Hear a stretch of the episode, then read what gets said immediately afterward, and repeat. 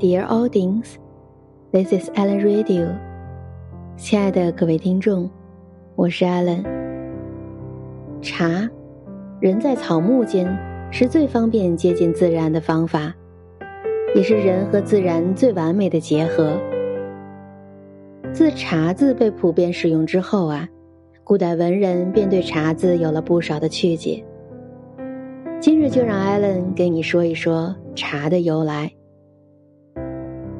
古代茶字都是写为图，何时少了一个横呢？那是在唐代开元年间编的一部《开元文字音译》，由唐玄宗作序，书中改图为茶。皇帝待续的书有字为证。经过一段混用时期，茶便完全取代了图字。陆羽撰写《茶经》时，一律写作“茶”。茶字，它有使人回归自然之意。人字在草字头之下，木字之上，意为在草木之间，表示人类本就是自然中的一部分，应该回归自然。明代著名画家唐伯虎对此理解颇深，在他以迷会友的趣闻之中有此记载，说祝竹山刚刚踏进唐伯虎的书斋啊。就要品茶猜谜，唐伯虎笑着说：“我这时正巧做了四个字谜，你要是猜不出来，我恕不接待。”说完呢，徐徐吟出谜面：“岩对青山青又青，两人土上说原因。三人牵牛缺只脚，草木之中有一人。”不小片刻，朱竹山就破了谜底，特意敲了敲茶几，说：“倒茶来。”原来这四个字谜正是“请坐奉茶”。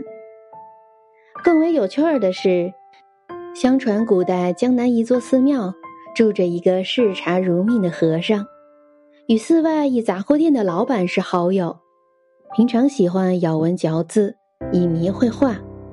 突然有一夜，老和尚茶瘾犯了，迷性齐发，就遣哑巴小和尚穿上木屐，戴着草帽去找店老板取一物。店老板一看小和尚这装束，迅速取了一包茶叶让他带回来。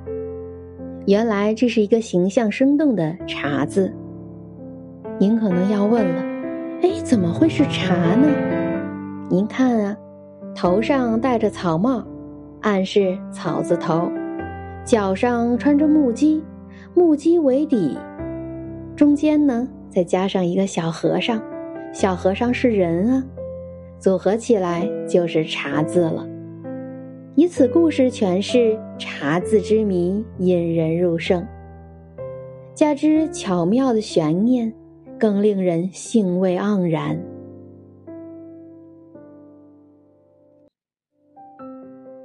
我是艾伦，你有什么想说的或者想听的，记得在评论区或者微信公众号的留言区告诉我，我会在下期节目当中为你答疑解惑。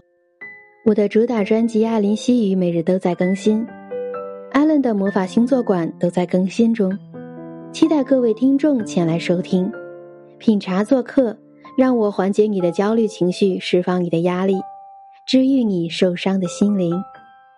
我会用三十七度的温暖做好你的枕边人。本期节目就是这样，让我们下期再会。